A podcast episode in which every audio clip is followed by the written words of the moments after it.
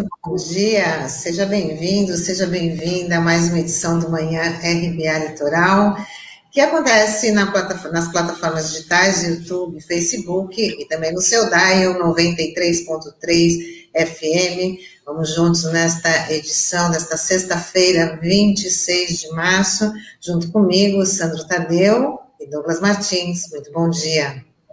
Ah, bom dia, Tânia. Bom dia, Douglas. Bom dia, Taigo e Norberto, que estão aqui nos nossos bastidores. E um bom dia especial aos ouvintes internautas da RBA Litoral. Bom dia, bom dia. Bom dia você que nos acompanha pela 93.3 FM. Bom dia você que nos acompanha pelas plataformas digitais. E a gente começa a nossa edição falando do prefeito Rogério Santos, que usou as redes sociais para informar a real situação da cidade de Santos diante da pandemia. Vamos ouvir. Hoje, mais 31 pessoas foram internadas em UTIs. A média, mesmo nesses momentos graves, eram de 12 pessoas por dia. Está piorando e muito. Hoje é dia 25 de março.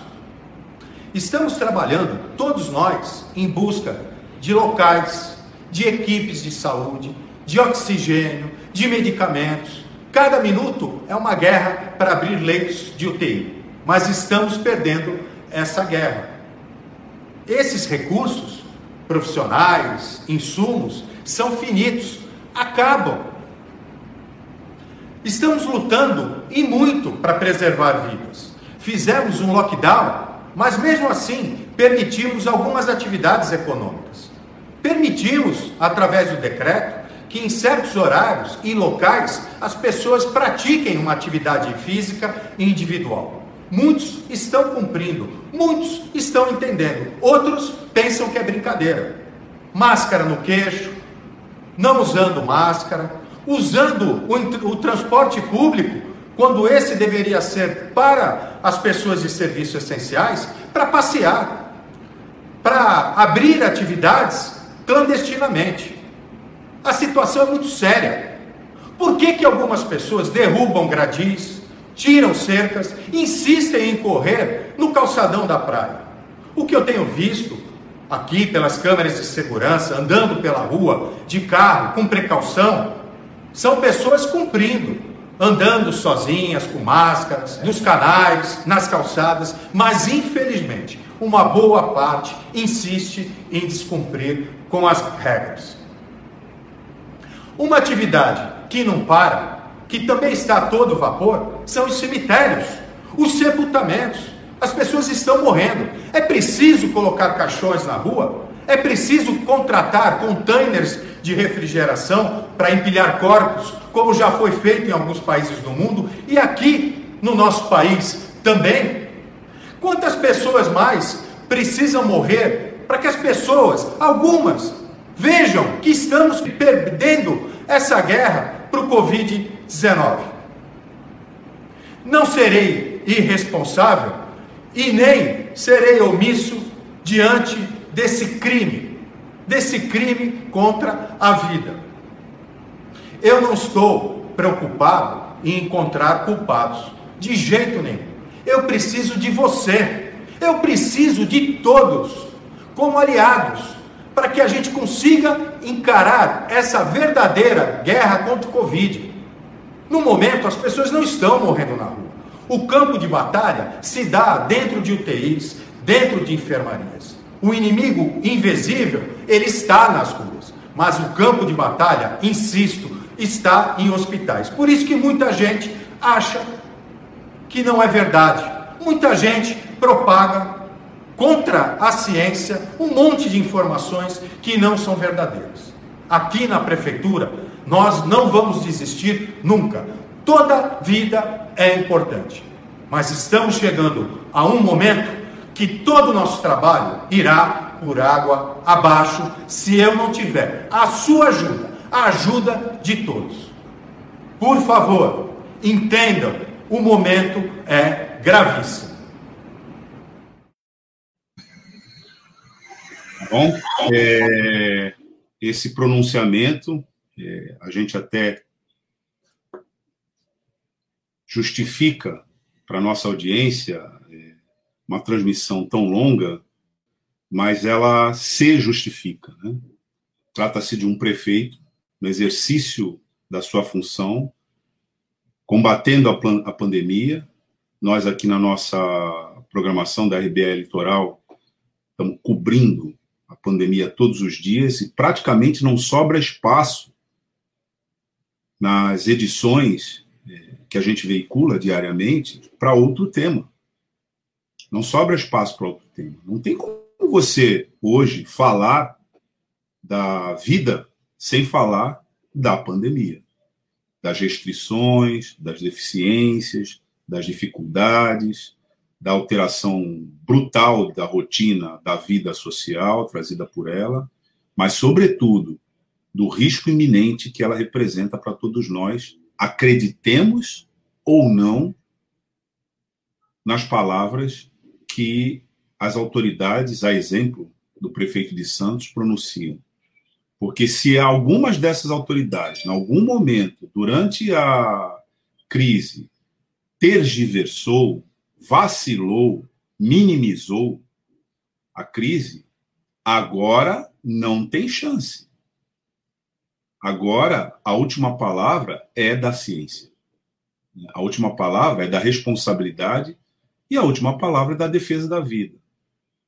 Esse pronunciamento do prefeito Rogério Santos é um pronunciamento de um político eleito pelo povo, ciente da sua responsabilidade diante de uma crise equiparável a uma guerra, que apela dramaticamente ao povo que acredite que nós estamos em guerra. Nós estamos num nível é, já de agressividade e comprometimento das nossas relações sociais, onde já fica difícil você conhecer alguém que não tenha perdido um parente, um amigo, alguém para a pandemia. Fica difícil você conversar com alguém que não tenha passado né, já por esse drama, pessoalmente. Então, é, sem entrar no mérito das responsabilidades de todos os negacionistas que contribuíram e contribuem para que a gente esteja nessa situação dramaticamente descrita pelo prefeito de Santos, a hora é da gente fazer coletivamente a nossa autodefesa. Claro que existem alguns aspectos que a gente precisa discutir, necessários, que dizem respeito à política pública de amparo a quem não pode permanecer no isolamento social, porque o isolamento social pode significar, e tem significado, entre muitos de nós, fome. A pessoa é compelida a sair porque ela precisa comer. Também não podemos é, esquecer que aqui entram também os pequenos comerciantes que precisariam, nesse momento, de uma política de apoio, de solidariedade, através de recursos públicos, para manter os seus empreendimentos. Isso foi feito no mundo inteiro. Isso foi feito no Reino Unido, isso foi feito na Alemanha, está sendo feito nos Estados Unidos. Por que, que aqui a gente não vai fazer isso? Mas os comerciantes, os pequenos comerciantes, precisam entender, veja só, que eles vivem na mesma sociedade e que eles estão diante da mesma necessidade dos trabalhadores que só têm a sua força de trabalho para sobreviver. Qual é a necessidade? É que, com os estabelecimentos parados, para que a gente defenda a vida, todos precisamos de política pública para viabilizar que nós continuemos vivendo. É claro que sem é, uma política pública adaptada à pandemia, inclusive na pauta econômica, nós estamos correndo risco de desaparecer. Então, os pequenos comerciantes, os comerciantes de estabelecimentos médios, eles precisam entender que tem que abandonar urgentemente essa política é, pregada com fundamentalismo pelo Guedes. Está claro que o mercado não resolve esse problema. Está claro que a gente precisa de Estado, mas está muito mais evidente que a gente precisa ser social e politicamente responsável. O nível de comprometimento, Tânia, Sandro e ouvintes, é, da nossa segurança recomendaria que esses que fazem carreata da morte fossem imediatamente recolhidos. Porque não é suportável você ver, como eu vejo e como acredito que muitos veem, os entregadores de aplicativo sendo parados pela polícia em plena pandemia, tendo que parar o seu serviço para apresentar os documentos da sua moto, para apresentar o que, que eles têm na mochila, etc. e tal. E esses que puxam a carreata da morte circularem livremente pelos estabelecimentos, fazerem protesto, etc.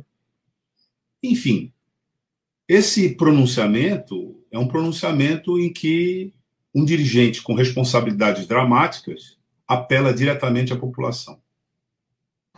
É, só reforçando que você, esse apelo do, do prefeito de Santos, que realmente aí tem que, é, as, as pessoas têm que fazer a sua parte, é um apelo muito dramático, é, no segundo Conselho Nacional de Secretários de Saúde, no Brasil, são 6.370 pessoas que estão esperando uma vaga na UTI. Então, 6 mil pessoas, mais de 6 mil pessoas aí correndo o risco de morrer na porta do hospital porque não encontram atendimento. Só no estado de São Paulo são 1.500 pessoas. É, e é muito triste, Tânia, Douglas, ouvintes, porque até pelo vídeo, é, que até é longo, você percebe o quanto estressado está o Rogério nessa situação, prefeito de Santos, e, e ele é, me parece uma, me parece passa essa angústia porque não tem muito o que fazer, né? E esse é o desespero de muitos dos prefeitos aqui da região, de muitos gestores de hospitais, porque hoje qualquer é, problema que você tenha de saúde, você precise ir a um, um pronto-socorro, a um hospital, é, você corre o sério risco de não ser bem atendido, ou melhor, ou melhor dizendo, sendo uh, atendido adequadamente, porque o nível de estresse é tão grande num complexo de saúde atualmente que realmente você não vai receber a atenção necessária, porque praticamente todas as forças estão é, voltadas ao combate à Covid. A gente sabe que muitos, muitos amigos, a gente perdeu muitos amigos, colegas, pessoas é, de, é, que possuem grandes condições financeiras, né? A gente está vendo isso aqui na região nos últimos dias, foram várias mortes de pessoas internadas em hospitais de ponta, que são referência é, no país, e muita gente está se perdendo, né? Então é um desespero muito grande. E os gestores, o Rogério, eu acho que ele foi muito feliz aí nessa fala, até pela formação dele. O Rogério ele é um odontólogo e ele tem formação, tem mestrado em saúde pública. Então, ele faz muito bem fazer essa fala. E é triste que ainda algumas pessoas não, não entendam isso. Ontem mesmo, é, pela manhã, estava prevista uma manifestação pedindo a liberação do comércio, mas é, houve uma decisão judicial que acabou impedindo. É uma decisão judicial lá é, em Cubatão. Inclusive, esse tipo de manifestação está proibida. Inclusive, o juiz, na sentença, fala algo bastante pertinente que essas pessoas elas podem ser responsabilizadas é, por crime contra a saúde pública, caso elas insistam em fazer é, esse tipo de atitude, caso queiram se aglomerar para fazer algum tipo de protesto. Então, isso é, é muito pertinente, né? O judiciário também tem sido bastante firme em relação a isso, contra as pessoas que não querem furar o lockdown. Então, é, é, a situação realmente é difícil e a gente precisa é, acompanhar, precisa ter é, isso em mente, né? E também, é, por falar é, nessa questão da pandemia, na live de ontem, o presidente da República cometeu um ato falho ao dizer que as medidas contra a vacina foram tomadas lá atrás. No mesmo vídeo, o presidente se refere aos outros como negacionistas. Vamos acompanhar o vídeo. Nos preocupamos sim com a vida. As medidas contra a vacina começaram a ser tomadas lá atrás. Né? Muita gente nega isso aí, é negacionista, vamos assim dizer, né? Sandro, no vídeo anterior a esse, né, do prefeito de Santos, ele, em determinada altura é, do, procedimento, do pronunciamento, diz que não é o momento da gente verificar quem são os responsáveis. É, bom, no contexto em que ele fala, com responsabilidades gravíssimas, né, como prefeito de uma cidade com é, 430 mil habitantes, ele entendo que ele deva né, priorizar aquilo que deve ser realmente priorizado para a gestão dele. Mas para nós, cidadãos, deve ser priorizado agora, desde já, a responsabilidade por esses atos. Nós estamos falando aqui, todos os dias, que a pandemia é um fenômeno que se dá no campo biológico, mas que se agrava no campo social e político. A pandemia se dá no campo biológico, mas o agravamento da pandemia se dá no campo social e político. Porque há um ano, o vírus encontrou um aliado estratégico no Brasil, ocupando a presidência da República, que cometeu esse ato falho ao dizer né, que desde o começo ele está é, lutando contra né, a, a, as medidas a serem tomadas contra o coronavírus, mas também no final ele fez uma referência né, importante ao termo negacionista, atribuindo isso aos outros, quando não tem mais jeito. O termo negacionista está no CPF e no RG do cidadão Jair Bolsonaro. Ele não consegue mais tirar isso da identidade dele. É assim que ele está hoje, é assim que ele colabora hoje para o agravamento dessa situação, e é assim que ele vai entrar para a história. Porque se algum dia isso vai acontecer, pesquisarem o que estava acontecendo agora, vão identificar neste comportamento o comportamento que transporta do campo biológico para o campo social e político o agravamento da pandemia e quando eu falo agravamento da pandemia, eu estou me referindo às mais de 300 mil mortes que a gente já conta, infelizmente, na nossa sociedade. Não tem jeito. Não adianta agora mudar esse discurso, até porque também existem várias representações no Tribunal Penal Internacional para apurar as responsabilidades por genocídio deste presidente e também existe internamente continua existindo pedidos de, interna de interdição e pedidos de impeachment dessa figura que nos trouxe, colaborou muito para que a gente chegasse à situação trágica na qual a gente se encontra hoje. Sim, o novo ministro da, da, da Saúde, Marcelo Queiroga, na sua primeira agenda pública, ele teve uma recepção calorosa. Ele foi recebido com protestos estudantis ao visitar a, Faculdade de Medicina da USP. Vacina e menos cloroquina. Bolsonaro genocida. Mais vacina e menos cloroquina.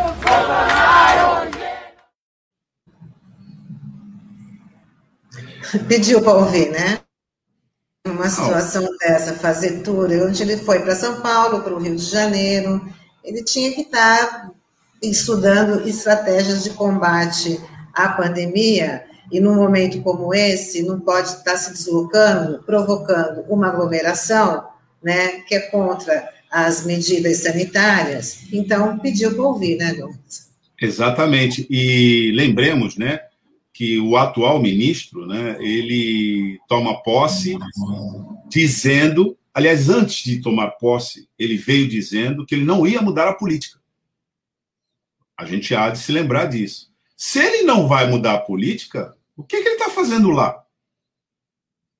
Na verdade, o verdadeiro ministro da saúde até aqui foi um só, foi o presidente da República. Até porque aquele que saiu é, ele estava muito próximo à figura de nulidade como ministro de Estado. Aliás, ele foi uma nulidade como ministro de Estado.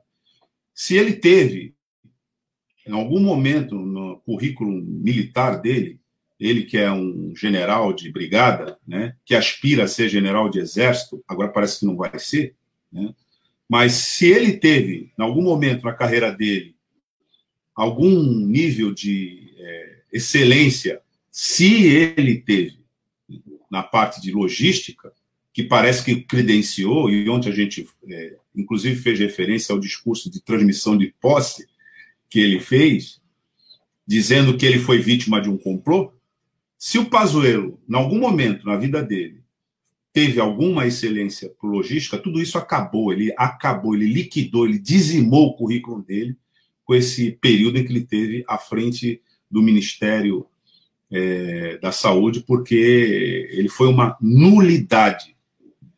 E nulidade quando a maior demanda que se, apresenta, que se apresentava, se apresenta, né, claro, para o país, era de logística, num país que até bem pouco tempo eh, era modelo para o mundo em campanhas de vacinação e eficácia de vacinação, em todo o complexo industrial, medicinal e política pública de saúde, destruída por esse governo, ele, mesmo com esse cabedal, ele conseguiu é, se transformar numa nulidade. Agora, o que entra se ele vai manter a mesma política, vai pelo mesmo caminho.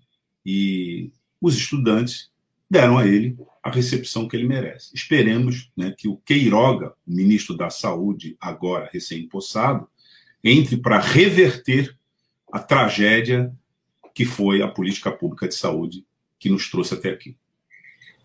E o curioso nessa história, Douglas, é que o, o Queiroga convidou para fazer parte do, do seu núcleo duro ali do ministério um professor da USP, que é o Carlos Carvalho, e ele é pneumologista, e eu não sei se ele foi informado, né, o Bolsonaro, mas ele foi coordenador do centro de contingência aqui do coronavírus aqui em São Paulo. E ele é radicalmente contra o uso da cloroquina, né? E infelizmente a gente chegou a ver em vários protestos aí ao longo do ano passado e até esse ano dizendo que a gente não precisava mais da vacina, porque a gente já tinha cloroquina, tinham faixas estendidas, com esse tipo de demanda, né? E por falar em vacina, um juiz da primeira instância da Justiça Federal de Brasília autorizou três sindicatos a importarem e a comprarem vacinas sem qualquer doação ao SUS. O magistrado alegou que a sociedade deve participar do processo de imunização. Essa decisão ainda cabe recurso, mas vale ressaltar que uma lei de 15 dias atrás definiu que pessoas jurídicas podem comprar vacinas contra a Covid, desde que um percentual seja doado ao Sistema Único de Saúde. Vamos entender isso, Sandro.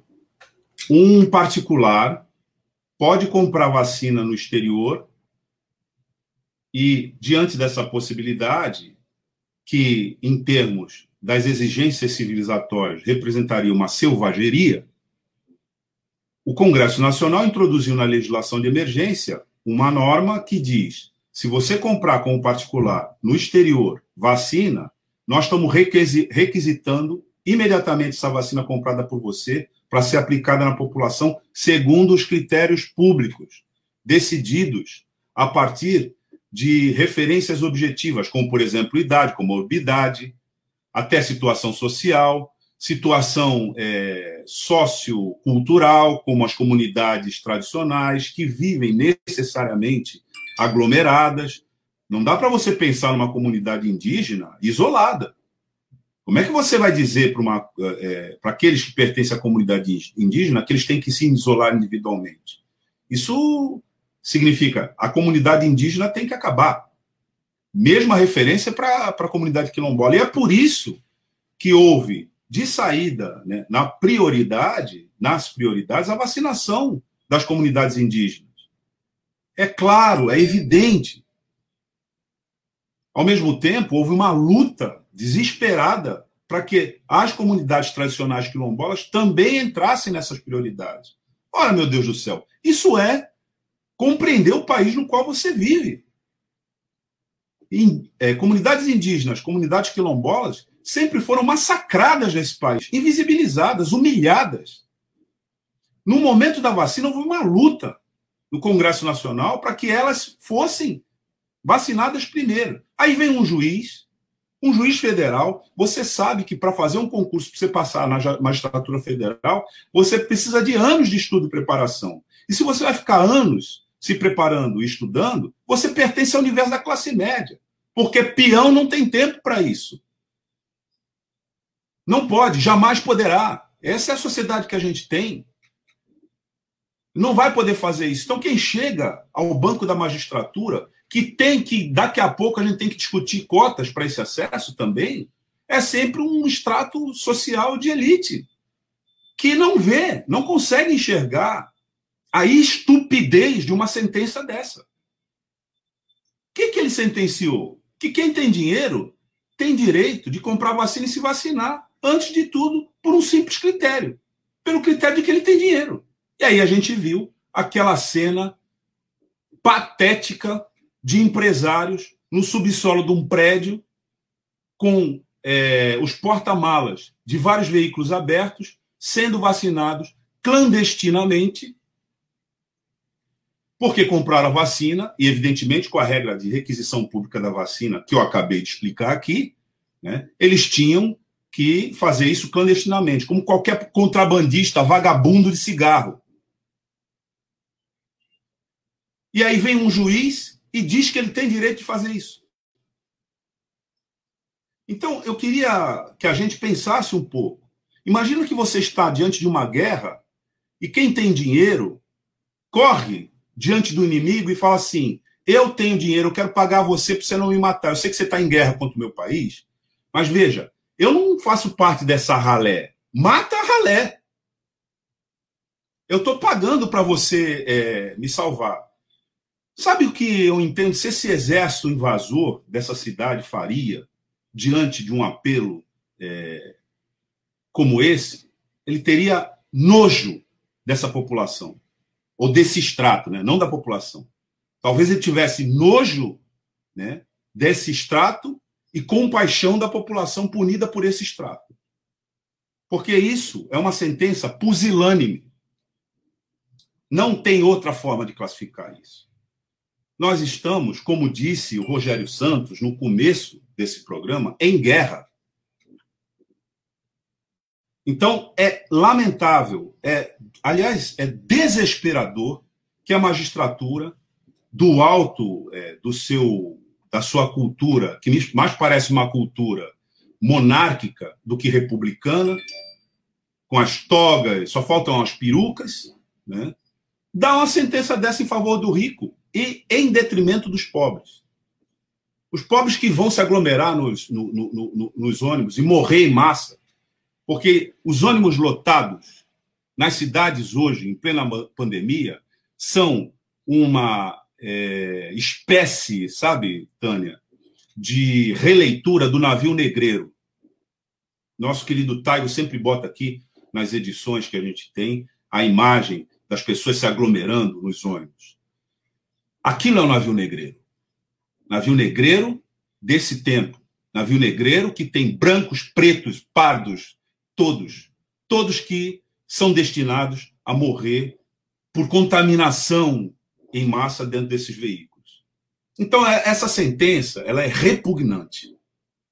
Não é porque um sujeito é magistrado, está aí a, a, a, imagem que o, que o Taio sempre bota. Não é porque um sujeito é magistrado que ele está acima dos princípios republicanos. Aliás, está na nossa Constituição que nós somos uma sociedade solidária. Essa sentença cancela a solidariedade da nossa sociedade. Estou falando isso porque eu mesmo estou escrevendo, inclusive, um texto, daqui a pouco devo publicar nas redes sociais, né, dando conta disso. Porque, como eu tenho alguma alfabetização jurídica, não tem jeito de você ficar indignado, revoltado né, diante de uma sentença dessa. Isso deve ser caçado, né? Agora, último detalhe, viu, Sandro e Tânia? Quem pediu pelos endinheirados e pelos abastados foi a Associação de Delegados de Polícia do Estado de São Paulo. Uma associação que representa servidores públicos, porque são servidores públicos, devem priorizar a defesa do interesse público. É um paradoxo e uma vergonha para os servidores públicos que o extrato, quero deixar bem claro, é um extrato superior, né? dessa, dessa grande massa que são os servidores públicos, também estão na linha de frente, também estão sofrendo, também estão, estão tendo seus direitos retirados. É uma vergonha que um Estado que esteja dentro desse universo saia em defesa do particular, aliás, do hiperindividual, que tem dinheiro em detrimento da grande massa do povo que hoje está é, nos 14 milhões de desempregados, nos 30 milhões de desalentados, de volta ao mapa da fome e que não tem como se defender a não ser com vacina. Vacina já significa repudiar sentenças e atitudes como essa. É, antes da gente ir para o outro, outro assunto, hoje é um dia de comemoração também, diante de tantas notícias ruins né, que nós damos. É, vale destacar que o Instituto Butantan está anunciando hoje a produção, ele está pedindo para a Anvisa né, a liberação para começar a produzir a vacina própria. Né? Então, se, o, se a Anvisa der o sinal verde, a fase de teste, a fase 1, deve começar imediatamente. E o que a gente não pode esquecer, que embora essa notícia tenha está tá sendo anunciada aí pelo governador João Dória, foi o próprio Dória que em 2019 colocou o Instituto Butantan na lista de privatização. Instituto que está se mostrando aí tão importante, fazendo a diferença durante a vacinação, porque se não fosse a Coronavac, né, o Brasil não teria tantos vacinados, apesar do número ser pequeno ainda, mas não estaria com tantos vacinados é, hoje. Então, é, só lembrando que o, o, o Instituto Butantan está pedindo hoje para a Anvisa, vai mandar todos os documentos pedindo aí a liberação para o teste, a fase 1 de testes clínicos, né, para começar a produção de uma vacina própria. E o mais importante, Tânia, é que a gente não precisa daquele IFA, né? Que é aquela que é uma espécie de matéria-prima, né? Isso. Os insumos, essa né? vacina. Né? É, exatamente. Essa vacina ela é produzida a partir do, do ovo, né? Uma, é, ela é feita. É um processo muito semelhante à questão da, da vacina influenza, né? Então, que assim, o pessoal do Butantan já domina essa técnica isso representa uma vitória muito grande para a ciência brasileira, né, que foi tão boicotada nesse governo, e, e, é uma frase muito marcante da entrevista que a gente fez com o Caseiro nessa semana. Ele falou: olha, se, se a gente se a, a ciência recebeu menos dinheiro do que foi gasto com compra de leite condensado no ano passado, né? Então, essa foi uma frase marcante do, do Caseiro que exemplifica bem é o quanto a, a, ciência brasileira foi escanteada aí pelo poder público, né, pelo, pelo governo federal, e, e o quanto ela é importante, né, para a gente dar esse salto e garantir a proteção dos brasileiros aí o quanto antes contra a Covid-19. O governo do estado reveja. Né? É, tem, tem umas interações, aí. só falando que o, que o governo do estado reveja essa intenção, ou tomara que não tenha mais, de privatizar o Instituto Butantan. Não, você lembrou muito bem. Você lembrou muito bem que estava no pacote das privatizações no início do ano passado, né, que o Instituto Butantan, inclusive o complexo industrial que o apoia, fosse para o espaço. Até agora, formalmente, ele não reviu. Ele aparece aí na, nas lives diárias do Palácio dos Bandeirantes, defendendo, veja só, o complexo industrial ligado ao Estado, né? E só falta ele vestir o jaleco do SUS, como fez o Mandetta, que depois de, na Câmara Federal, aprovar várias medidas de desinvestimento do SUS, quando ele assumiu como ministro de Estado da Saúde do Bolsonaro, né, ele, a primeira coisa que ele fez foi botar o jaleco do SUS. E claro que ele foi sumariamente demitido. Agora, veja, o que a gente encontra também é esse paradoxo. Você lembrou muito bem, Tânia, muito bem. É, vamos ler. O internauta tem que ficar ligado nisso, que a Tânia acabou de dizer. Lá no é... começo do ano passado, ele propôs a extinção que ia afetar o Butantan também. Colocou uma lista enorme. Vamos ver, vamos ler aqui as interações dos nossos Internauta, Cidinha, bom dia. O Dória reduziu absurdamente os investimentos nos institutos de pesquisa. Não podemos esquecer disso nunca. A gente não pode mesmo, Cidinha. E ela fala que o parecer da juíza Fernanda Mena, negando o pedido de empresários que são contra o lockdown, negando o pedido, foi muito bom. E o Marcos Canduta, Canduta, bom dia. Vacina é direito de todos. Essa elite podre que empurra os pobres para o trabalho e fura a fila da vacina deveriam ser severamente punidos. É isso aí. E a Elza Cristina Riesco, vidas em primeiro lugar. Economia se recompõe, vidas perdidas não voltam. Seria um sonho e um salto no progresso civilizatório se isso fosse consenso, especialmente entre os governos. Professora Elisa Cristina Riesco. O Eugênio Martins Júnior fala: o vírus HIV levou nove anos para matar 100 mil pessoas no Brasil. O Covid já levou três meses, infelizmente. JRJ, bom dia, J. A pandemia foi a doença mais política que já houve. A nossa cura é a conscientização social. Tem que ter essa consciência mesmo do, do, do, do perigo que a gente está aí exposto. Olavo Dada, bom dia, Olavo. Bom dia, rapaziada, 249 anos de Porto Alegre, níveis do gênio Richard Dawkins e do eterno Mr. Spock, Leonardo Nimoy, Nimoy. E live long prosper. Bom trabalho. É isso aí, Olavo. Bom, vamos continuar falando também de outra coisa muito desagradável, que é o sinal neonazista. O episódio durante a sessão do Senado vai ser investigado pela Polícia Legislativa. O motivo foi o gesto feito pelo assessor da presidência, Felipe Martins. Ele aparece atrás do presidente do Senado, Rodrigo Pacheco, e com uma das mãos ele faz o tradicional ok. Só que esse mesmo sinal é identificado como uma expressão utilizada por supremacistas brancos, e esse gesto também é visto como algo obsceno. Felipe Martins diz que estava apenas ajeitando a lapela do paletó. E ele também já está com a cabeça pedida aí pelo, por muita gente para deixar o governo. Não sei se ele vai na mesma bandeja que o, que o Ernesto Araújo, mas deve estar tá aí deixando o cargo. Dá para entender pelo esse gesto que foi postado aqui pelo Taigo que alguém ajeita a lapela do paletó dessa forma? Né? Quem nos é ouve pelo é 93.3? Oi, oi, Sandro. É por isso que eu não uso.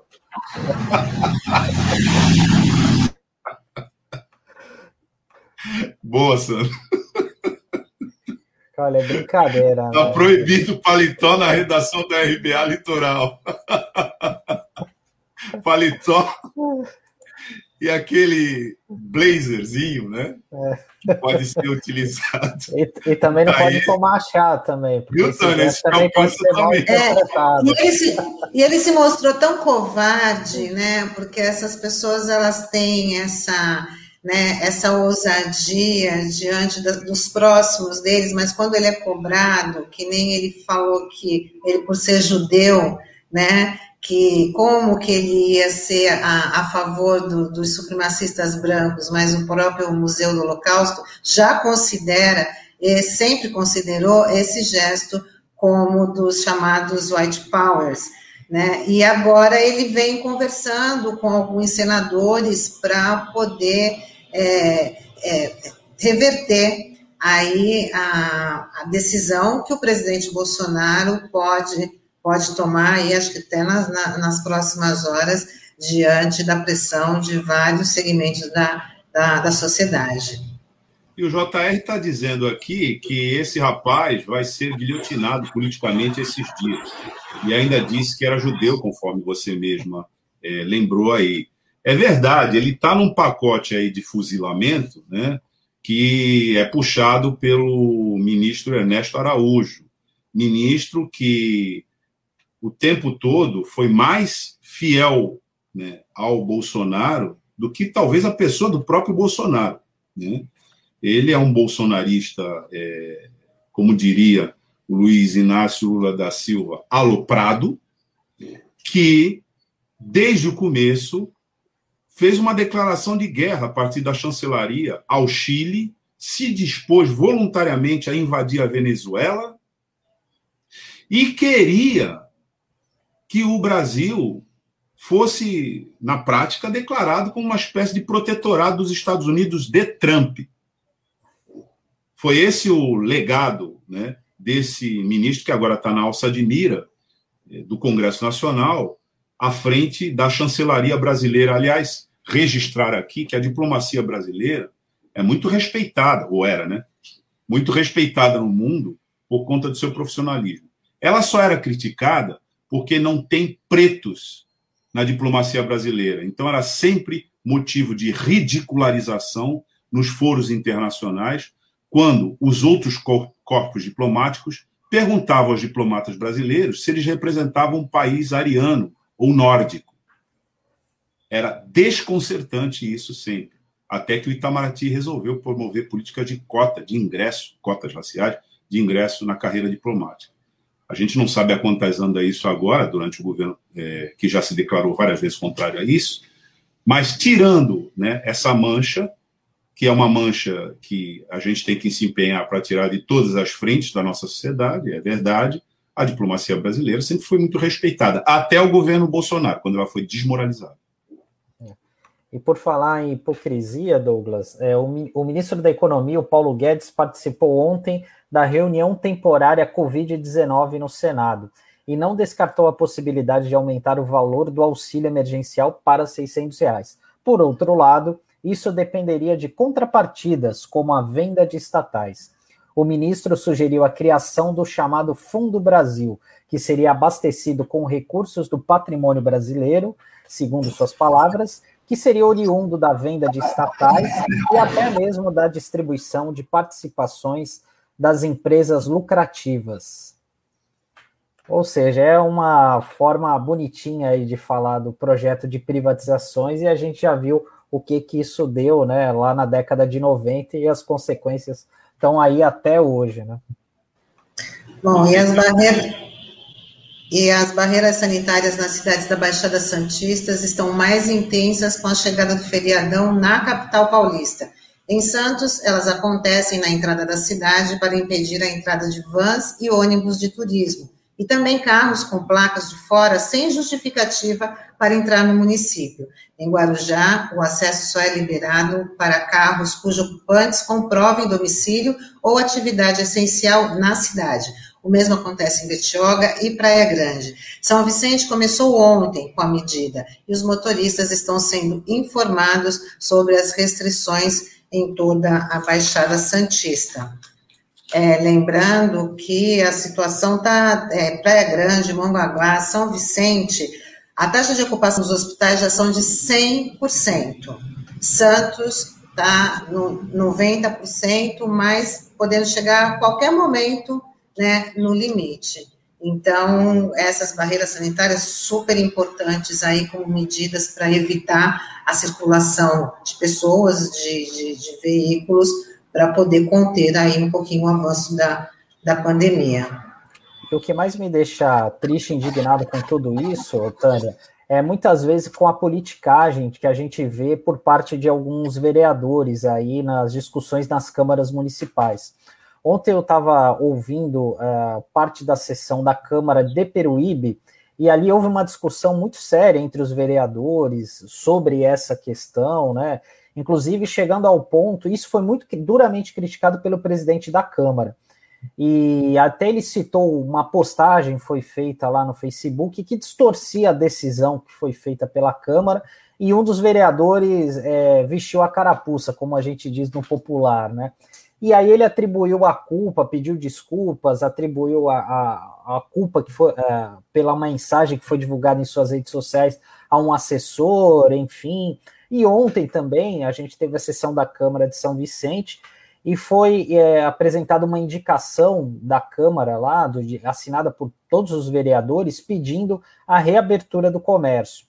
A gente tem visto, ontem é, houve protestos na frente da Prefeitura de São Vicente, o mesmo ocorreu na Câmara de lá, e isso também é sintomático, né? Porque a gente tem um histórico que boa parte da Câmara de São Vicente, tradicionalmente, é formada por vereadores que são ligados à área do comércio, são empresários.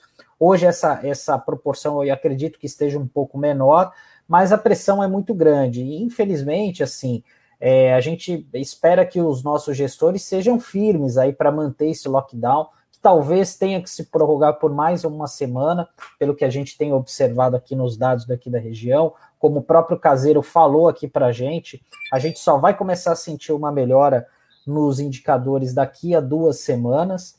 Então, é, a gente precisa, assim, a gente, os prefeitos precisam ser firmes nesse ponto e não podem recuar, porque senão eles vão perder a moral e a gente vai ter um caos ainda maior aqui na saúde da Baixada Santista por um tempo talvez até indeterminado. Bom, é, é isso aí. Tânia, só um minuto é, antes da gente passar. Sandro, essa sua avaliação, ela deve ser é, considerada, porque essa possibilidade de sair do controle é em todos os sentidos.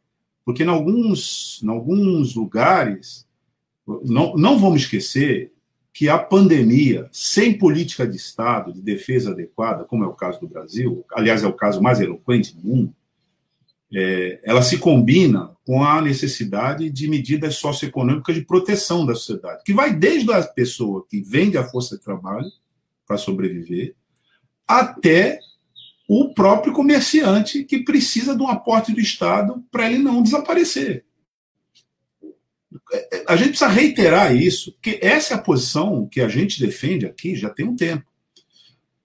Agora, se você não tem uma coisa nem outra,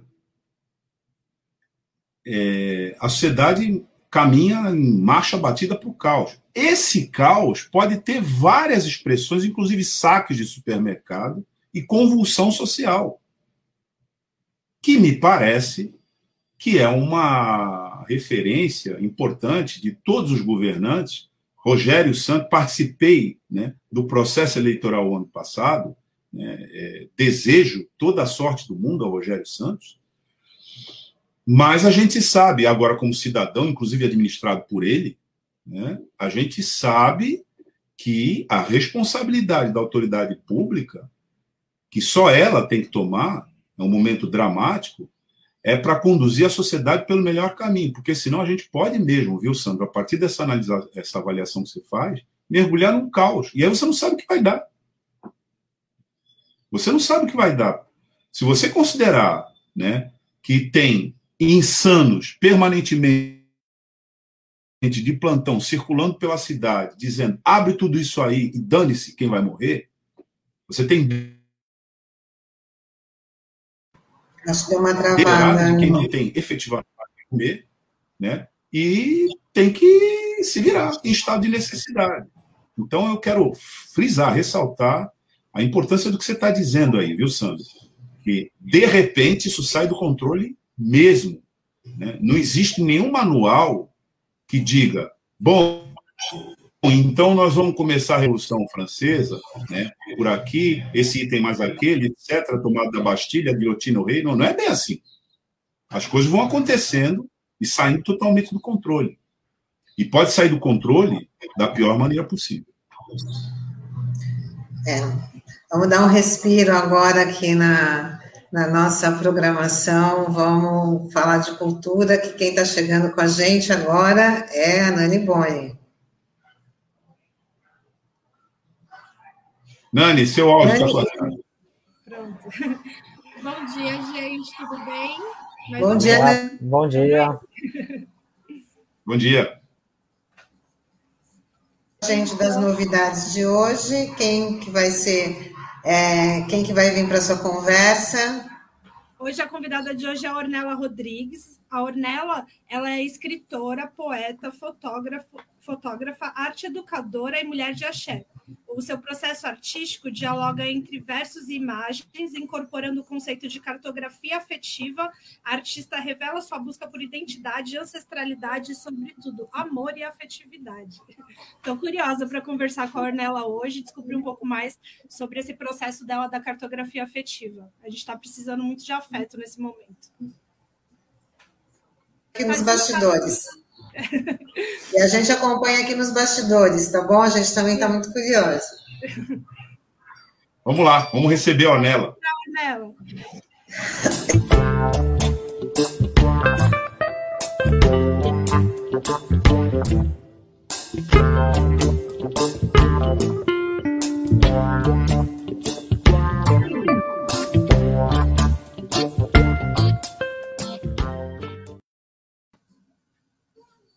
Bom dia, Ornella.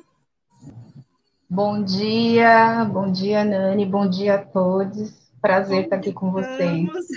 Em meio ao caos, como estamos resistindo e sobrevivendo.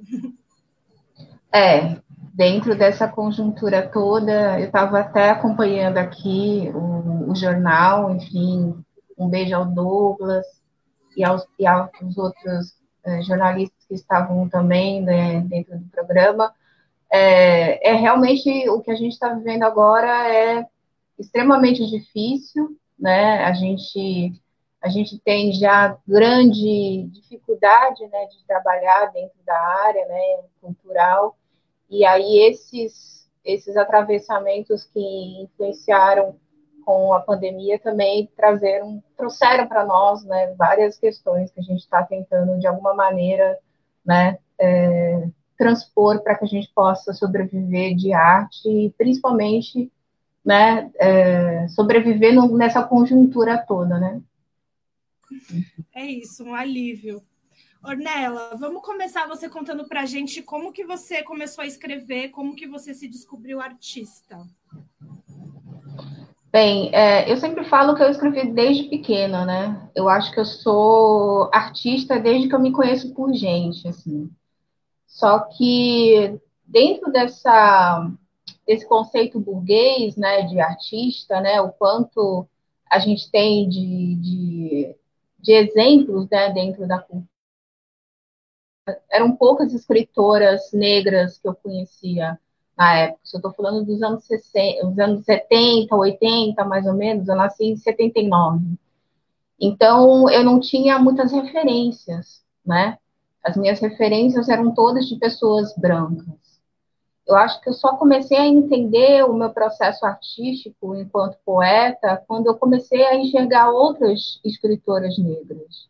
Né? Eu, muito jovem ainda, eu conheci Elisa Lucinda, depois eu fui trabalhar na Casa de Cultura da Mulher Negra e eu conheci Alzira Rufino, né? depois eu li Maria Carolina de Jesus, e essas referências me trouxeram a, a literatura negra. E aí, a partir disso, eu entendi que realmente o que eu fazia era poesia, que não eram somente escritas é, feitas assim num impulso e sem nenhum tipo de coerência artística.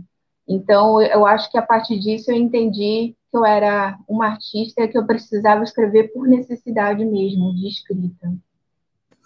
A importância, né, do, desse reconhecimento é, para a gente conseguir se sentir artista, né? Para a gente conseguir se colocar.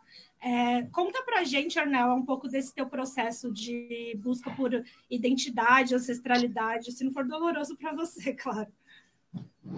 Não, é, é, eu gosto de falar sobre esse processo porque eu acredito que a maioria das mulheres negras que são artistas também passam por esse processo.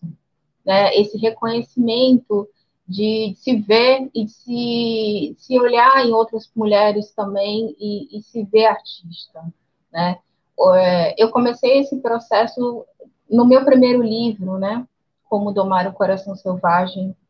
É, eu, eu entendi que depois dessa publicação eu precisava expandir as minhas expressões artísticas, né? É, aí então é, o livro me deu uma abertura de de possibilidades. E aí eu entendi a dança como um processo artístico, eu pude entender a fotografia como um processo artístico, né, o, de rever né, a, dentro da, da, das memórias afetivas né, os meus processos enquanto é, artista. É, então, eu acho que, de alguma maneira, né, essa busca por identidade, a busca né, por é, por uma referência negra no meu cotidiano, me fez fazer um percurso mesmo de, de, de resgate, né, de, de, resgate dessa identidade. Que até então, nesse momento, né, e eu estou falando, acho que de 2017 a 2018, quando eu estava na produção do livro, era muito ainda muito frágil para mim, né? Era, era entrar nesse lugar mesmo de, nossa, eu realmente eu preciso falar sobre isso. Preciso falar sobre mim enquanto mulher negra, preciso falar sobre, sobre ser uma mulher de axé de verdade, de ser uma mulher que é de candomblé, né, e que não performa né, uma ancestralidade no sentido de, de que eu vivo o terreiro, né, que eu vivo né, o axé. Então, tudo isso está, tá, tá, vamos dizer, impregnado no que eu faço. Ornel, estamos aqui com o Francisco. Oi, Chico! programa. É, Opinião especial. Sim, é o home office com as crianças. É, ah, é conta para gente é, o que, que é a cartografia afetiva e como que é esse processo para você da cartografia, o que, que significa né, o termo e o que, que ele te traz. Só um minuto, meu amor. É, cartografia afetiva é, é um conceito que, que foi utilizado já, que é utilizado há bastante tempo para quem trabalha com arte e educação.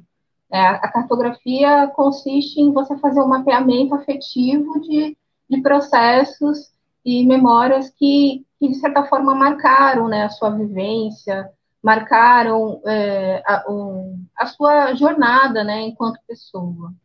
Eu trouxe a, o conceito de cartografia afetiva para o meu trabalho, porque eu entendi que dentro dessa busca por identidade, eu estava fazendo uma cartografia né, de todos os processos que eu tinha passado em, nos meus 40 anos de vida. Isso eu estou falando de 2019, foi quando eu fiz a minha primeira exposição. A minha primeira exposição de, de, sobre cartografia afetiva, que eu fiz de uma deriva que eu passei é, alguns, algumas semanas, alguns dias, em, em, é, na Bahia, né, no Recôncavo Baiano em Salvador. Então, assim, é, para mim, né, esse processo de descoberta dessa, dessas, dessas referências negras na minha vida, é, eu, eu decidi que para mim seria uma cartografia, porque era colocar em frames, né, colocar em cenas que, que, que emergiam da minha memória, né, e retratar isso, né, na fotografia e na poesia. Então, é, para mim, né, a cartografia ela é isso, né? São, são retratos né, desse meu cotidiano, são retratos é, das memórias afetivas, são processos de criação em que eu, de alguma maneira, tento expressar né, essa minha vivência enquanto artista. E principalmente trazer para as pessoas né, é, essa, essa a forma como é, foi a forma como eu encontrei de mostrar para as pessoas, né, essa essa essa busca, né, por, por uma por uma referência negra que fosse minha, né, e que não fosse de mais ninguém, uma uma identidade minha mesma.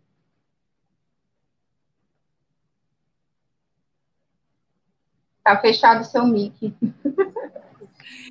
Eu pedi para o Taigo colocar o flyer do Flores da Lemoa para a gente falar desse trabalho maravilhoso que a Ornella fez é, junto com as mulheres que são atendidas pelo CRAS da Lemoa. Queria que ela contasse esse processo lindo, como que foi e como que foi trabalhar com essas mulheres.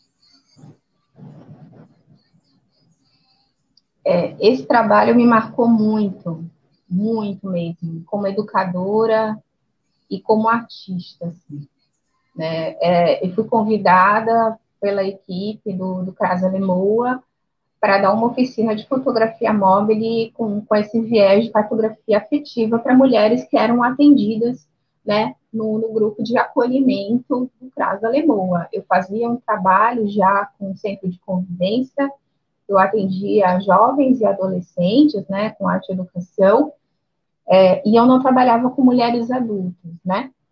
Então, assim, foi, foi um prazer muito grande esse convite, assim, até porque é, já fazia um bom tempo que eu não trabalhava com mulheres adultas, né? Vinha só trabalhando com jovens. Então, é, estar com mulheres adultas, para mim, é sempre um prazer muito grande, porque a gente troca né, nessa, nessa coisa mesmo de, de, de, de, uma se enxergar na outra dentro né, das, das, suas, é, das suas nuances mesmo de cotidiano. Então, foi um processo muito rico.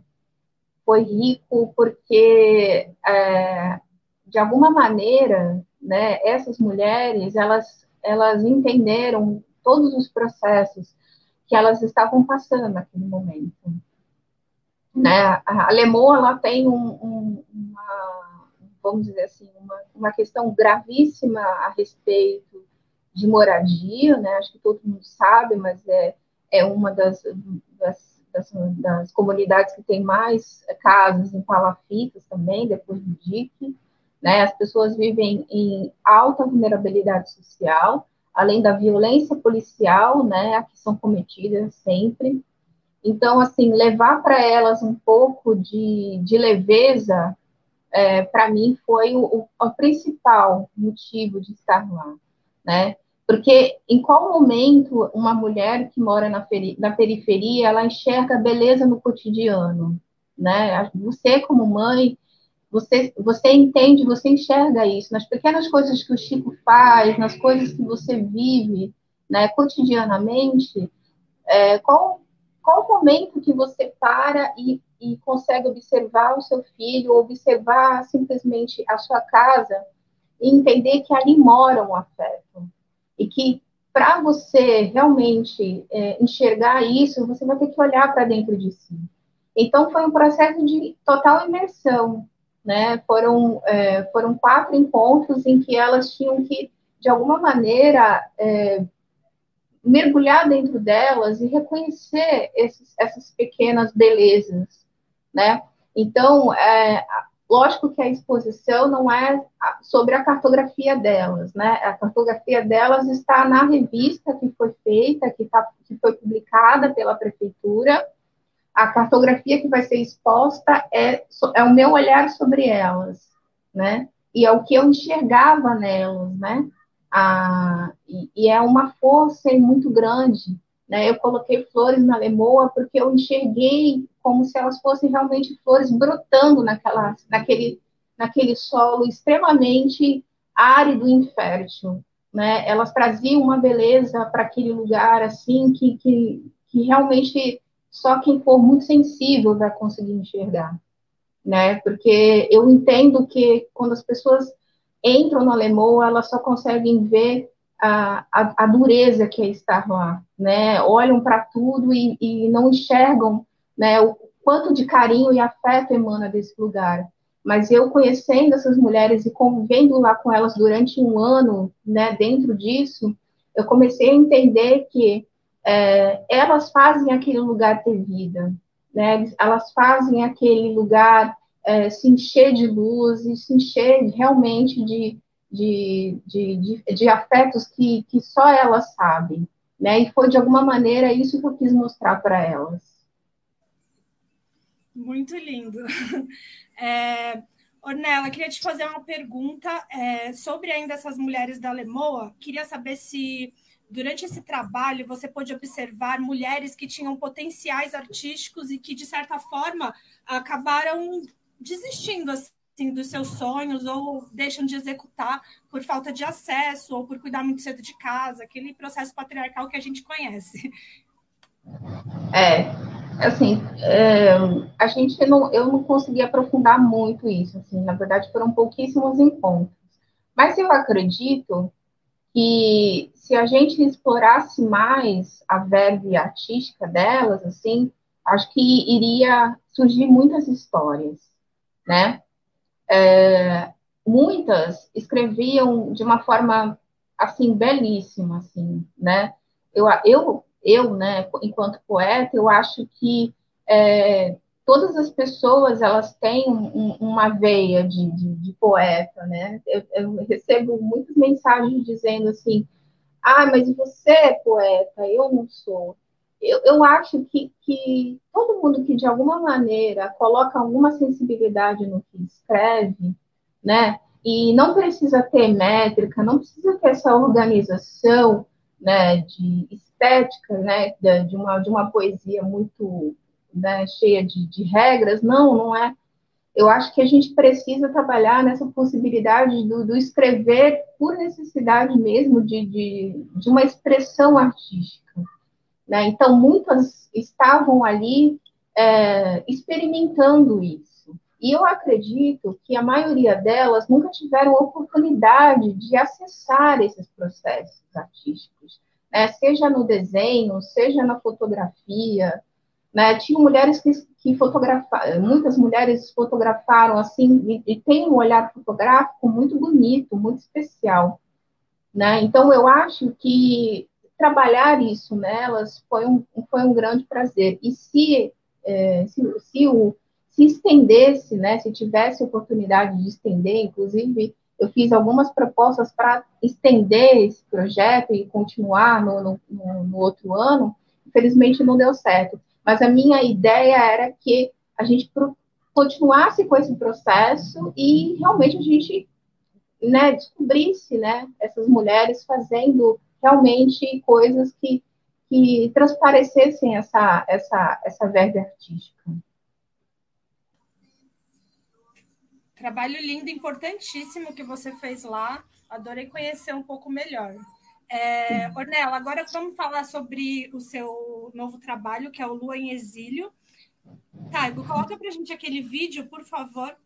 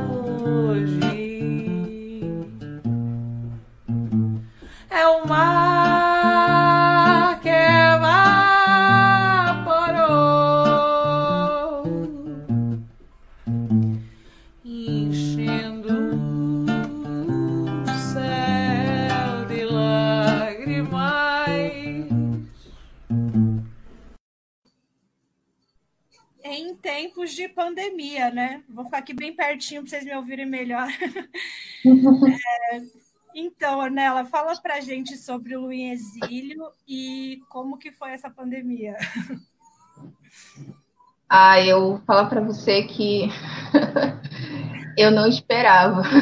Ninguém esperava, na verdade. Não está né? sendo, né? Não, é, sim, é, a história do Luiz Exílio, assim, foi, na verdade, foi foi muito sem, sem pretensão mesmo, sabe? Muito sem pretensão. É, enfim, começou a pandemia, eu tinha acabado de entrar no emprego novo, e, e aí, de alguma maneira, eu tinha decidido já deixar os meus pais, porque eles são muito vulneráveis, os dois têm comorbidades, mais de 75 anos, e minha mãe tinha sido internada já duas vezes por conta de problemas pulmonares. Então, é, como acordo, nós decidimos que cada, cada filho ia, de alguma maneira, cuidar mais distante, porque minha mãe realmente, é, inclusive, ela está internada por Covid agora, mas está bem, né? Depois de um ano a gente lutando para que ela não pegasse Covid, mas infelizmente ela acabou pegando. Mas ela está se recuperando, assim. O nosso maior medo foi justamente que que ela né, viesse a falecer, mas nesse caso está ótimo, graças a Deus, graças ao orixá. É, então, assim, o processo né, de, de, da fotografia, da poesia, ele se deu durante esse período que eu estive sozinha nesse apartamento.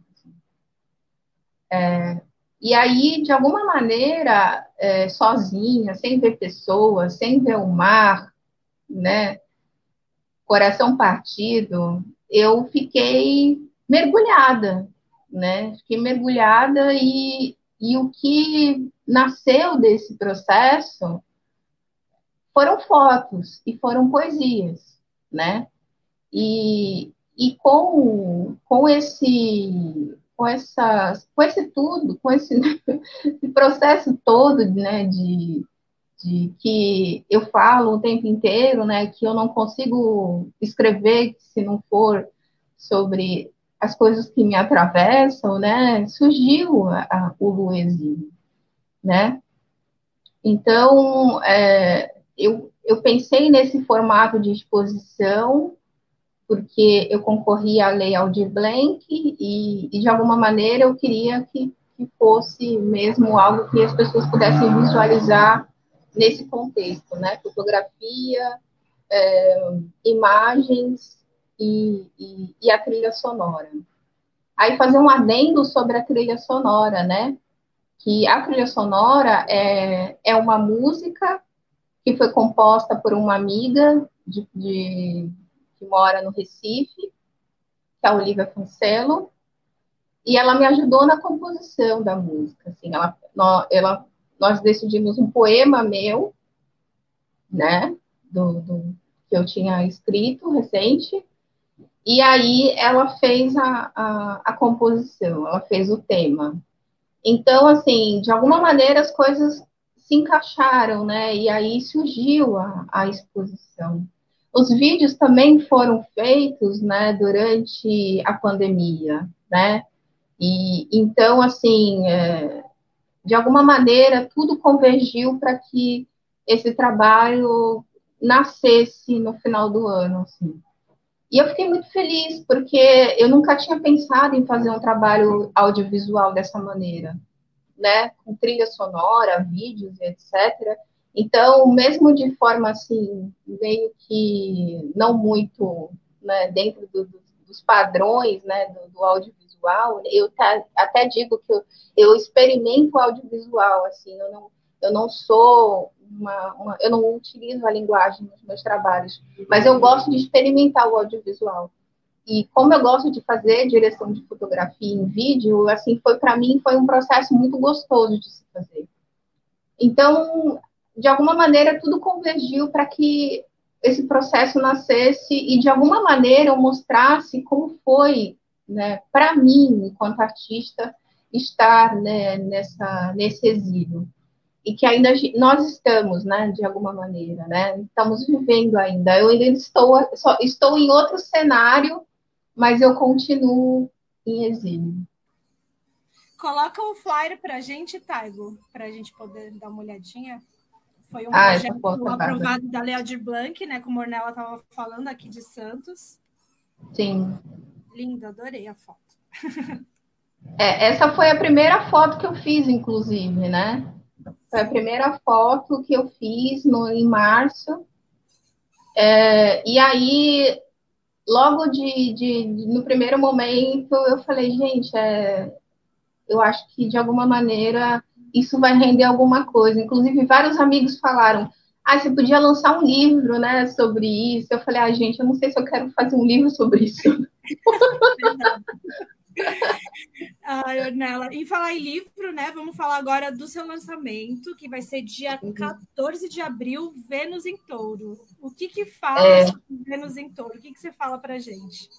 Ai, olha, esse livro é um prazer imenso, assim. É um livro que foi gestado em, de, acho que em dois anos, né? Assim, é, era para mim ter lançado ano passado de forma independente, né? Mas aí a gente, né? O contexto não, não rolou, né? Mas é, é um livro que fala sobre amor, né? O que, que, o que, que fala a Vênus, né? A Vênus fala sobre os amores, né? Sobre sobre, sobre os nossos corações. E, e aí, assim, não é um processo muito fácil, né, da gente falar sobre, sobre amores e sobre as nossas paixões. Mas, assim, eu sempre tive muita vontade de fazer um, um, um enfoque nas, das minhas poesias, né? Então, eu reuni as poesias que eu tinha, que falava sobre amor, paixão, afetos, né? E, e, e reunir elas nesse livro, assim. Então, ele é um livro somente sobre isso, né? E é, um, é, um, e é uma delícia falar somente sobre isso, assim, né? Eu acho que, de alguma maneira, a gente precisa falar mais sobre isso, assim. Eu sou mulher de Oxum, né? Eu sou... Eu gosto. Eu acho que, de alguma maneira, se eu não falar sobre isso, assim, eu vou estar meio que saindo um pouco da minha natureza. Né? Então, acho que é, é um livro mesmo para que as pessoas se delenciem mesmo, para que elas leiam antes de dormir, ou simplesmente para relaxar, ou para tomar um vinho, ou para qualquer coisa que, que dê prazer e felicidade.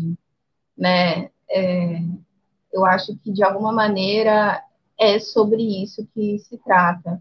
E aí o convite que veio esse ano, inclusive de um, é um, uma editora de São Paulo, de um, de um super querido, que é o Claudinei Vieira, que, que já tinha falado para mim, olha, quando você quiser fazer, quando você quiser lançar um livro, se você quiser me mandar um manuscrito, assim, as portas da editora estão tá abertas para você, etc.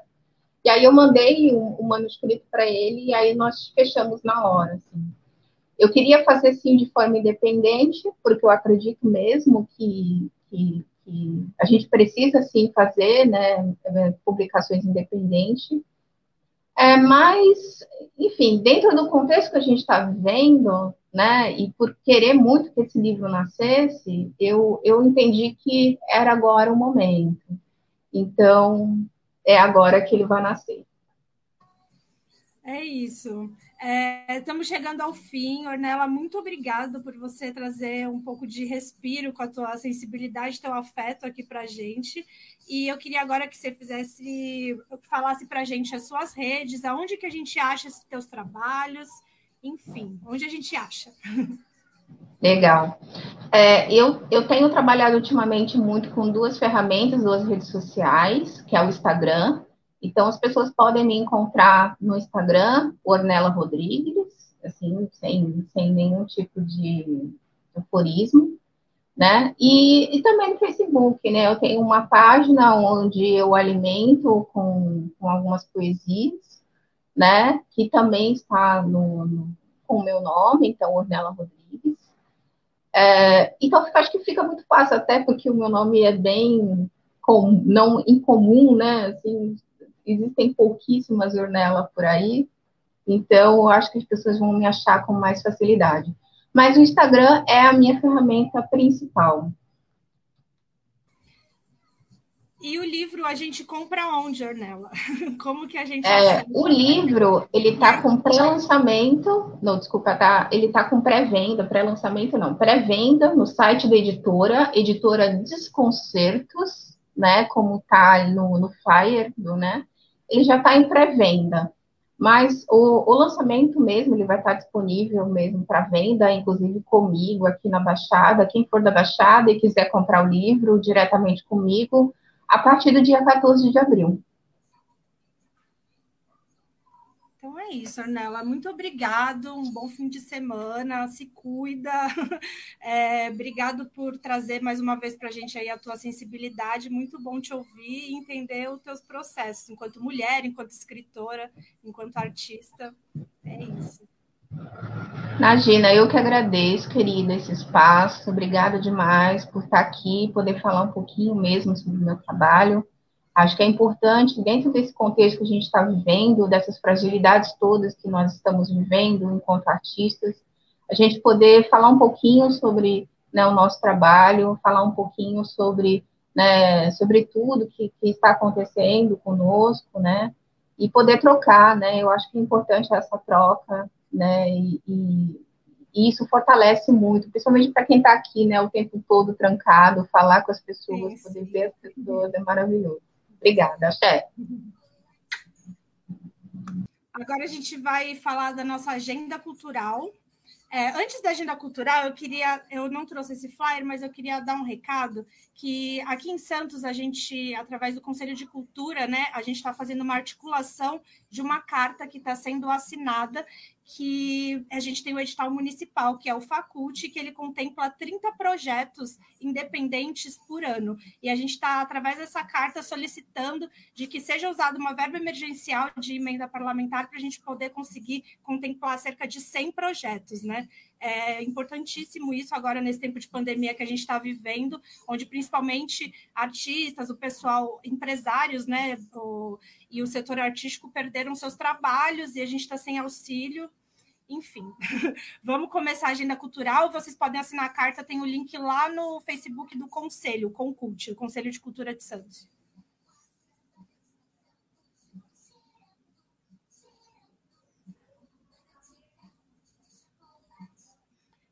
Desculpa, volta o flyer hoje.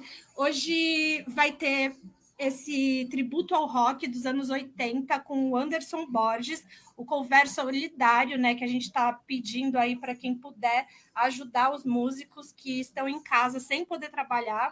Então ele está fazendo essa live que vai ser no canal dele, do, na página dele do Facebook, andersonborges.90. Fique em casa. Próximo flyer. É, esse é o Conrado Pousa, que ele vai fazer um show online hoje para apresentar o primeiro álbum da sua carreira, às oito e meia, e ele vai ser no, nas redes sociais do BR Cultural. Oito horas, desculpa. O Futuro África ele está fazendo, acredito que semanalmente, um, um, cinema, né, o Cinema Futuráfrica, e hoje, dia 26 do 3 às 8 horas, eles vão passar o filme A Voz Suprema do Blues. Quem quiser saber mais também pode acessar as redes do Futuráfrica, no YouTube e no Instagram.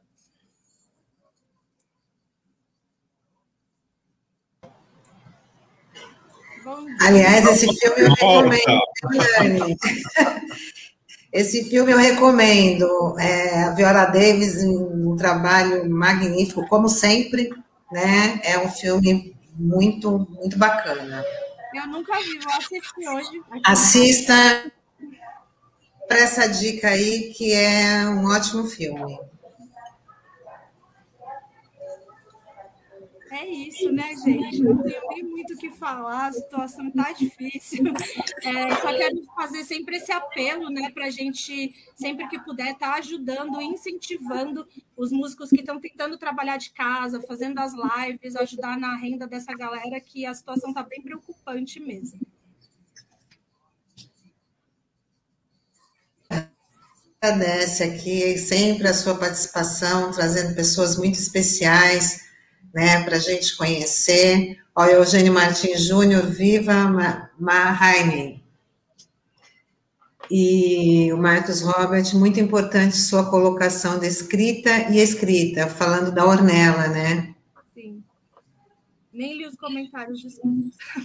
É, o Marcos, ele fala, os negros não reverenciam idiotas negros, e dor negro e puro coração. Eugênio Martins Júnior, Ornella e Nani, sou fã. Aí seu fã clube, Nani.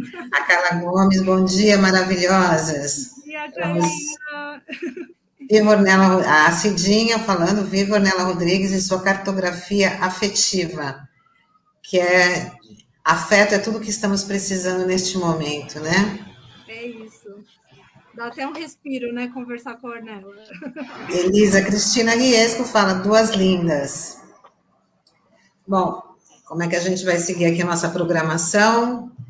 Aí já tem algumas informações, né? É, na verdade, nós já estamos é, terminando né, o nosso Manhã Brasil Atual Litoral e avisando né, a nossa audiência, quem nos acompanha né, pelos dial, e também pelas redes sociais. Você que está nos acompanhando, a gente vem, a gente está percebendo que cada vez mais gente vem nos acompanhando. Assina o nosso canal, né? Assina o nosso canal. Se você, é, nós estamos no Facebook, nós estamos no YouTube, nós estamos no Dial também, na 93.3 FM, mas no ambiente digital é importante que você assine o canal e que passe a integrar essa espécie de comunidade que a gente já está formando aqui através da Rede Brasil Atual Litoral, Rádio Brasil Atual Litoral, e que hoje, né, na linguagem contemporânea, a gente até conversa muito entre nós aqui, que somos jornalistas, né, que é uma mídia absolutamente nova, né, que já foi batizada pelo jornalista também Mauro Lopes de pós-TV então, a pós-TV, ela tem essa dinâmica da interatividade que a gente está vendo aqui. E é por isso que a gente pede para você ingressar né, nessa, nesse ambiente da pós-TV como membro, né, aqui no nosso canal, se inscrevendo por hora, né, porque mais para frente a gente vai estabelecer outras iniciativas que vão dar mais consistência a essa comunidade RBA litoral. Não poderia deixar de fazer né, esse, essa, esse registro, essa propaganda, esse apelo, né? Faz o marketing dele. É isso, gente. Segue Porque é desse jeito que funciona e é necessário. É assim mesmo, que é com, a, com essa interação, se você gosta é, do nosso conteúdo, gosta aí do, do, do, nosso formato, do nosso jornal, acho importante as entrevistas que, que acontecem aqui de segunda a sexta, os nossos colunistas, a, a parte cultural com a Nani, né? Fala para os seus amigos, né? Fala para eles também, passa esse conteúdo aí para os seus amigos, se inscreverem também, a gente vai aumentando essa, essa comunidade. Eu queria também. É, eu queria fazer uma pergunta para a Nani, viu, Tânia? Que é a seguinte: a Nani está. É, ela é, na verdade, uma agitadora cultural muito conectada, como a gente vê aqui todas as sextas-feiras, com um grande universo da nossa cultura aqui local. Eu quero te perguntar o seguinte, Nani, como é que tá, como é que a galera está sobrevivendo? Na base do desespero, Douglas. Não tenho nem muito o que falar sobre isso, mas é, também estou tentando, de certa forma, né, que eu, enquanto articuladora social, me sinto responsável e, e quero tentar ajudar. Então, estamos tentando articular algumas lives, algumas coisas para fazer uma arrecadação voluntária para tentar manter essa galera em casa, porque tem essa questão, né, que o auxílio só vai sair a partir do dia 14 de abril e é um valor vergonhoso que não dá para a galera sobreviver.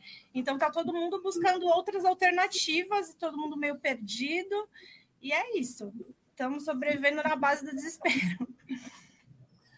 É, vários movimentos, inclusive é importante registrar que os estabelecimentos comerciais uma rede de estabelecimentos comerciais aqui da Baixada Santista, que são praticamente eh, mantidos pelos seus proprietários, particularmente na, no circuito gastronômico e também nos bares, que também associam né, entre as suas atividades é, uma espécie de acolhimento da atividade cultural também como parte né, daquele ambiente quando isso fora da pandemia, é evidente, né? É, portanto, esse universo dos pequenos comerciantes está sofrendo é, barbaramente no mesmo nível do trabalhador assalariado que só tem a sua força de trabalho para sobreviver, é praticamente no mesmo nível.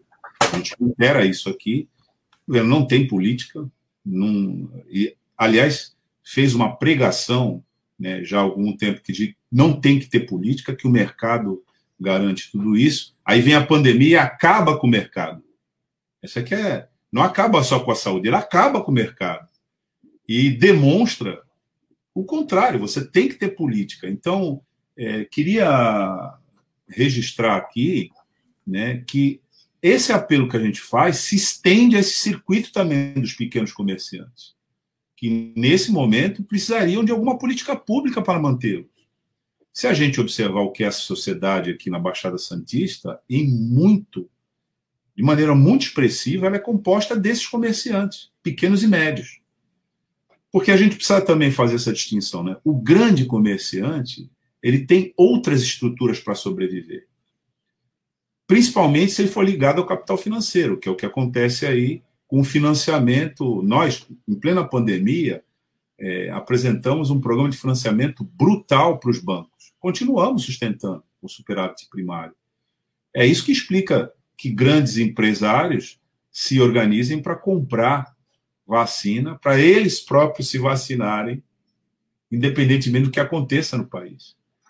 Então, fiz essa pergunta para você, viu, Nani? Porque, na verdade, ela, ela, ela se estende também aos pequenos comerciantes.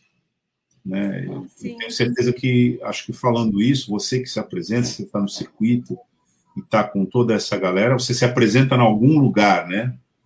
E normalmente esses lugares envolvem essa comunidade do comércio regional aqui, comércio da Baixada Santista, né? Sim, muito triste, muitos espaços culturais falindo, fechando as portas, é, muita gente fazendo campanha, um momento assim de pane mesmo que a gente está vivendo no setor cultural. E teve a Lei Aldir Blanc, né, que deu um respiro, porém já acabou, né? A gente já está prestando contas, a, a, prestação até foi estendida por mais dois meses, mas mesmo assim, né, o, no intuito financeiro, esse dinheiro já acabou e as pessoas não têm como continuar sobrevivendo, né? Tá bem complicado.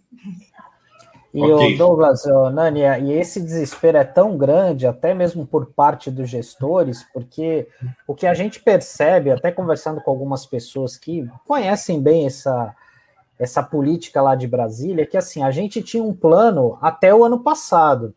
E pela política do Paulo Guedes, ele falou: bom, agora 2021 vai ser diferente, não vai ter nada de subsídio e tal. E por isso essa demora do governo federal em dar respostas, né? Porque, como a Nani falou, Aldir Blanc foi um refresco.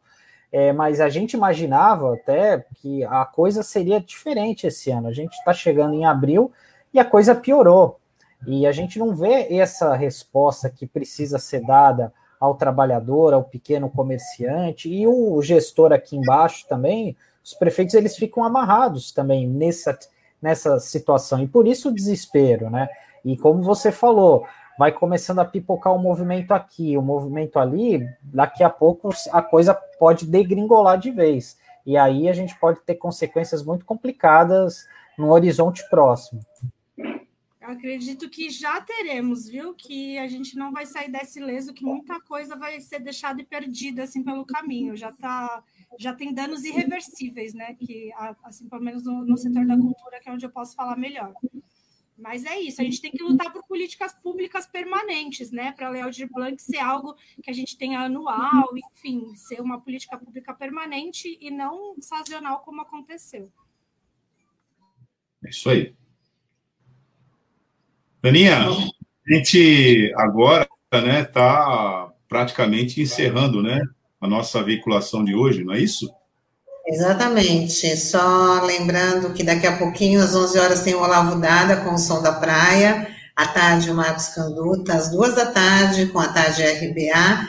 E quem não, quem não assistiu ou ouviu né, o nosso programa de hoje, tem reprise no Dial pelo 93.3 às 7 horas da noite. E a gente está de volta segunda-feira. Eu queria me despedir é, dando um super parabéns para o pessoal do Butantan, que vem aí, a Butanvac, né, essa vacina 100% nacional, tomara que tenha sucesso, tomara que tenha êxito, e apesar dos pesares, né, apesar de ter um governador aí pegando uma carona nessa propaganda, né? Quem está realmente nessa batalha é o pessoal do Butantan. O pessoal da Fiocruz também está fazendo a sua parte no combate aí, é, batalhando também pelas vacinas, pela produção das vacinas. Então, toda a comunidade científica, né, que não se deixa é politizar. O SUS, o Sistema SUS. Único de Saúde. É o isso. SUS. Isso aí está ligado ao SUS. As pessoas precisam entender isso uma das maiores conquistas da civilização, não é da sociedade brasileira, não. Muita gente andou querendo reproduzir isso. Mundial. Vamos lembrar do Obamacare, né? Vamos lembrar do Obamacare, que foi torpedeado lá pelo mesmo perfil que torpedeia o SUS aqui, que era um programa. Veja, nós não estamos falando de, um, de, um, de uma sociedade que não tem organização, tradição, enfim, presença no mundo. Me parece que não, né? Mas lá, um dos dramas que acontecem lá é que, como tudo é negócio, direito social também é negócio, as pessoas. É que, é, de certa maneira, isso não é mostrado, mas existem muitas pessoas morando em barraca de camping na rua. Né? E essas pessoas, se adoecerem, porque essa é a regra, você adoeceu, você tem dinheiro? Tem, então morra. Fazer o quê? A sociedade não é para quem adoece e não tem dinheiro. É só para quem adoece e tem, e tem dinheiro. Essa é a sociedade lá. Essa é a sociedade que meteram no Chile, em 1973, com um golpe de Estado, através do, do, do Conselho de Washington, que o Paulo Guedes integrou e que quer transformar o Brasil no Chile daquela 73, porque o Chile de hoje é um Chile rebelde. contra aquilo. Inclusive, vamos registrar aqui, né? Entrou num processo de constituinte com uma exigência revolucionária para os tempos de hoje, é preciso dizer. Paridade na constituinte, mesmo número de homens para mulheres. Né? Isso é revolucionário, isso é importantíssimo. E é, a maior experiência que tem desse nível, Tânia, e que integra o Instituto Butantan aqui em São Paulo e a Fiocruz, lá no Rio, que são os laboratórios de ponta públicos que organizam complexo industrial medicinal que servem ao público, eles foram atacados. Né? É o mesmo nível de ataque à Petrobras e a todos os direitos, porque eles transformam isso em direito social, porque o SUS está pautado pelo princípio da universalidade do acesso. Qualquer um pode integrar, não importa se você é rico, não importa se você é pobre, não importa. E o que, é que nós estamos vendo na nossa cidade? Todo o serviço privado de assistência à medicina foi correr para o SUS. O próprio prefeito Rogério é, Santos disse isso. Nunca vi isso. Estou não sei há quantos anos né, nesse universo, nunca vi o desespero dos convênios pedindo insumos para o SUS. Aqui em vários lugares, né? O então, SUS está atendendo aí a rede isso, privada. Isso que você falou, que é corretíssimo, né? Parabenizar, né? Uh, o Instituto Butantan, que produz agora, tudo indica, uma vacina aqui entre nós, ele está honrando a tradição do, do país que até ontem né, era modelo de campanhas de vacinação em massa para o mundo vacinação em massa para o mundo, né? É, de chikungunya, dengue, etc. A gente vacina todo ano, em massa, a população toda. Tá certo? E aí a gente não conseguiu vacinar contra o coronavírus. O problema não está na nossa inteligência, na nossa ciência. O problema está na política, na opção política errada que a gente fez. Né? Então está corretíssimo a você quando faz esse elogio aqui no encerramento jornal. É, e é esse, justamente isso que eu queria também chamar a atenção, sei que a gente já está terminando, porque a gente vê que a, a, politização, agora tem uma propaganda enorme do governo do Estado, então, ressaltar que, essa, que esses institutos precisam ser reconhecidos, a gente precisa cobrar que o governo do Estado dê verbas para esses institutos que vão ser os nossos salvadores da pátria. Né? Então, eu encerro dizendo... só, eu só queria falar, e só emendar uma. que você falou da questão do Butantan. É, eu ia pedir para o Taigo colocar no ar um link com um, um, artigo muito interessante que foi escrito por uma amiga minha, minha colega de turma, Vivian Hertz, que ela é, trabalha na comunicação do Butantan. Então, quem puder ver, é um artigo do Observatório da Imprensa que ela fala. É muito curioso dessa guerra da informação e o quanto o Butantan foi desqualificado, pelas bravatas do Bolsonaro, e o título chama bastante atenção, que é A Vacina e as Mentiras que Todos Querem Ouvir. Então é bem, é bem interessante, quem puder ver, é, o Observatório da Imprensa, para quem não sabe, é um, é um espaço onde faz uma crítica da imprensa como um todo, enfim, para debater a sociedade, e ali é um artigo muito legal, até mandei uma mensagem para a Vivian essa semana, parabenizando, porque foi um trabalho muito bem feito de comunicação aí do Butantan diante de todos esses ataques que o pessoal sofreu, né? Enquanto a gente ficou gastando milhões em, em vermectina, em cloroquina, em buscar teses lá fora, teve gente aqui no Brasil que estava se dedicando à ciência em busca de uma alternativa para a gente superar essa crise sanitária, né? É isso, gente. Muito bacana a dica. Bom, então a gente se despede aqui. A gente está de volta na segunda-feira, no mesmo horário, né? E desejando a todos e a todas um ótimo fim de semana. Se cuidem, usem a máscara, lavem as mãos e só saia de casa se for necessário. É isso, gente. Tchau, Bom, pessoal. Até segunda. Até segunda. Tchau, tchau. tchau. Rádio Brasil Atual Litoral é uma realização da Fundação Setaporte, apoio cultural do Sindicato Setaporte.